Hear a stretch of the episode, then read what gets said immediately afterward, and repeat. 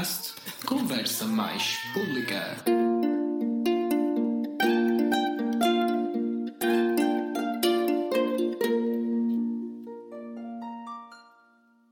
E hoje trazemos uma nova surpresa para vocês. Estamos eh, na sede da OMS em Genebra.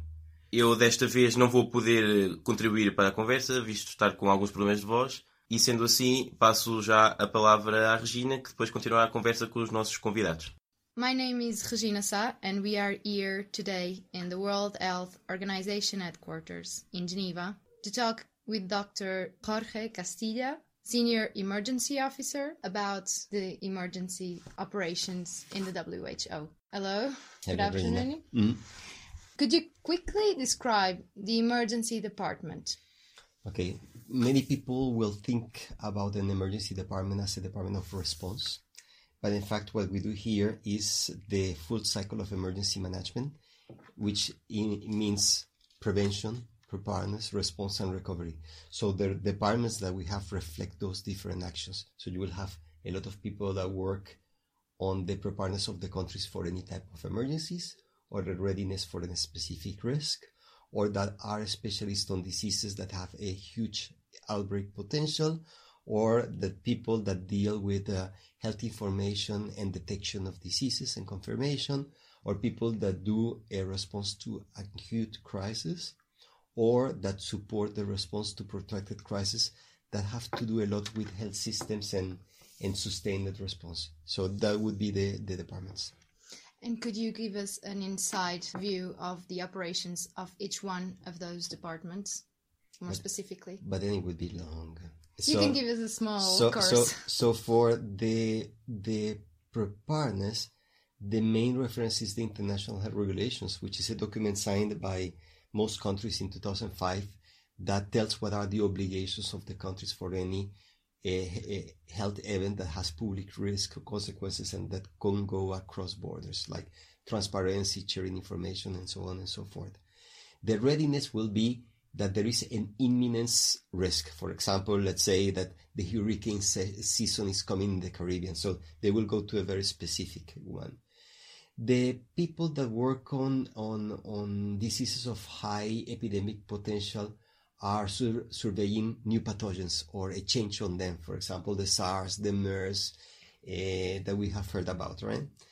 the the people that work on health information management uh, the main group will scan the world every month searching for uh, signals that can be of potential concerns and they are going to filter and, and select those that are of higher risk and study them with more detail the people that do a acute response are essentially those that are going to go in an airplane tomorrow because there is something new that happened and includes maybe setting a, an emergency health operations center or uh, doing the logistic support for uh, arrival of medicines or vaccines and so on.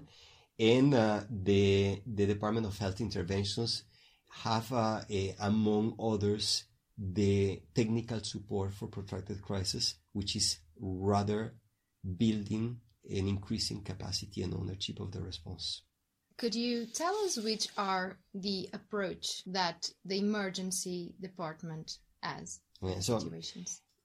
WHO as a whole will have a number of principles and approaches such as efficiency, equity, but when you're working on an emergency, you have to think about other areas that are absolutely key for, for example, working in the in a conflict, like the humanitarian principles, like impartiality, uh, neutrality, independence. Also, um, it is important that a response to an acute crisis is done in the place where the acute crisis happens. So it's not anymore about providing a technical guidance and support at the level of the capital, capitals, but if you want to contain a new situation, you have to go to the place where it is. So that's a big change because it means maybe there is no hotel, that maybe there is high insecurity. Then uh, uh, another important one is uh, the rapid and early assessment because let's say you want to be able to control an outbreak of Ebola when there is only one case and you don't want a second case to come, it means that you will go many times and you will come back saying it was nothing. But if you don't go many times, when the case appears, you will never detect it. So, so it means you, you go early and if nothing happens, there is no regret, which is a principle of the emergency response framework. And uh, I would add that there are several others, but I would I would uh, add in particular partnership, because it is the realization that uh, responses in general are too big by any unique actor, and we need a collaboration between uh, agencies of United Nations, donors, NGOs, national governments, because an emergency by definition is an increase of uh, mortality or morbidity or a very imminent risk of it that goes beyond the capacities. And beyond the capacities means we have to put all our little effort together. Work together. Also, can you tell us what is the IMS and SHOC and what their functions are? Okay, the IMS is the is the incident management system and is the way WHO has chosen to respond to uh, acute emergencies and it's a series of principles, methodologies, uh, places, uh, agreements to guarantee the response. What essentially it does is to put around the scientist that knows better about the emergency diseases or causes uh, the other functions that allow the response to happen, such as managerial response, such as information, planning, partnership, uh, external relations, security, logistics, administration, so that the response will not fail because we didn't replace in time uh, one key person and then we suddenly find ourselves unable to continue response. Now, the SHOC is just one name among many of the emergency operation centers, and the emergency operation center are just the place where risks are regularly um, discussed and if response is necessary where the incident management system will be hosted. So they are two different things. One is the, the agreements and the methodology to respond, and the other is the place. Can you also tell us which are the high risk diseases today and why? Mm-hmm. Let's say that before diseases, there are types of emergencies, and I would say that there are six. One of them would be outbreaks, the other one will be conflict, the other one be a natural disaster with water and wind, which will be mm, obvious, right? A cyclone, etc., which will be very different from a natural disaster that comes from a geophysical movement, like a, like an avalanche or a, an earthquake and so on. It, it produces different types of diseases. Then we will have the slow onset natural ones, like a drought, for example. And uh, finally, you will have those that are human-made, uh, toxic and nuclear and chemical. So these six groups will represent like 100 more because you can say locust will be biological and so on and so forth. But these six kind of symbolize 60 different types of, of risks, patterns of risk, and six different types of responses. Then when emergencies occur, in most of them, almost all of them, there is not one cause of death. There are several that compound.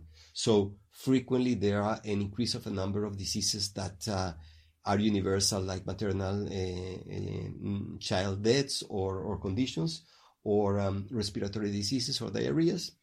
Or there can be malaria in tropical settings, tuberculosis in poor resource settings, trauma in natural disaster or in conflict.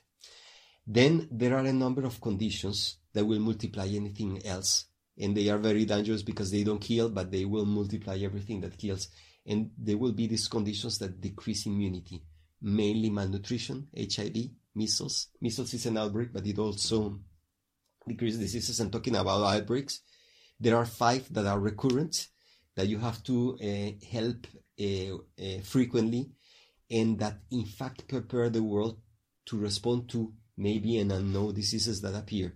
Other than measles, they are meningitis, yellow fever, cholera, and viral hemorrhagic fevers. Each one of them have different mechanisms of transmissions and allow us to, to work uh, the whole uh, requirements of response. Then there are the consequences of emergency, essentially uh, mental health sequela and physical sequela, therefore rehabilitation. And finally, there are three diseases that are uh, common in and, and, each time more common in, in protracted emergencies, long-term emergencies, vaccine preventable diseases. They are like 24, not only API, but there can be um, type of uh, of uh, well, I, I won't go in detail on this. Then there are the neglected tropical diseases that, while rare, they usually occur only in places where emergency occurs. So you will have uh, these type of diseases. It, it becomes important for us because there is no other way to control them that if you don't manage them in the emergencies.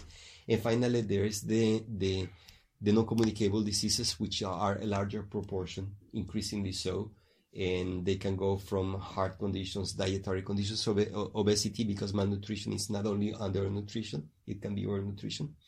Th- those will be the main ones. So, bottom line, in emergencies, we need not only to deal with emerging diseases, but also be aware of those diseases and risk factors that were previously affecting that population. First of all, the, most of the mortality in, a, in, a, in an emergency comes from known diseases that we have to control but the the continuous work on known diseases prepare us to be able to respond to a new one. If we don't have that practice, there is no way we can jump from zero to a strong response to a new disease. Great. Is there anything else that you would like to add for the medical interns in public health in Portugal? Some final message?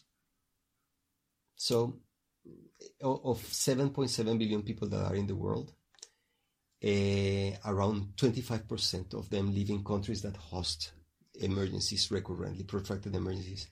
But this 25% of the world population, in fact, is responsible on 60% of the maternal child mortality. So if you are working in development, you might want to arrive early to emergencies because it's there where the gains are. Among these uh, 1.7, 1.8 billion people, there are uh, around 250 million affected by protracted emergencies and around 35 million by acute emergencies, floods, uh, outbreaks, and so on and so forth. And they are the ones that have the lowest um, indicators of uh, of uh, of health and and also the any of the sustainable goals. So I think that there is a marriage to be done between people like me that respond to emergencies and people that work on particular diseases or health systems that are able to ensure that this 1.8 and this 250 million uh, people uh, help us to reach the goals that the world wants. Thank you so much for your time, Dr. Jorge Castilla. Nós voltamos no próximo sábado com um novo episódio na Organização Mundial de Saúde, no qual vamos falar com Joel Schaefer, coordenador de comunicação da OMS. Este podcast encontra-se disponível para streaming e download no site saudemaispublica.com, mas podem ouvi-lo também através do Spotify ou do Anchor. As referências bibliográficas e mapa conceitual referentes a esta conversa estão disponíveis na nossa página. Se gostaram do nosso podcast, sigam todas as novidades no nosso site, onde podem fazer subscrição da nossa newsletter. Se gostaram mesmo muito do nosso podcast, falem dele aos vossos colegas e partilhem nas vossas redes sociais. Este podcast é uma produção da Saúde Mais Pública, o texto e a entrevista são realizados por mim e pelo Francisco Rocha, a edição é feita pelo Estevão Soares dos Santos e o jingle de abertura é da autoria de João Sá. Obrigada por nos ouvirem e vamos continuar a tornar a saúde mais pública. Podcast Conversa Mais Pública.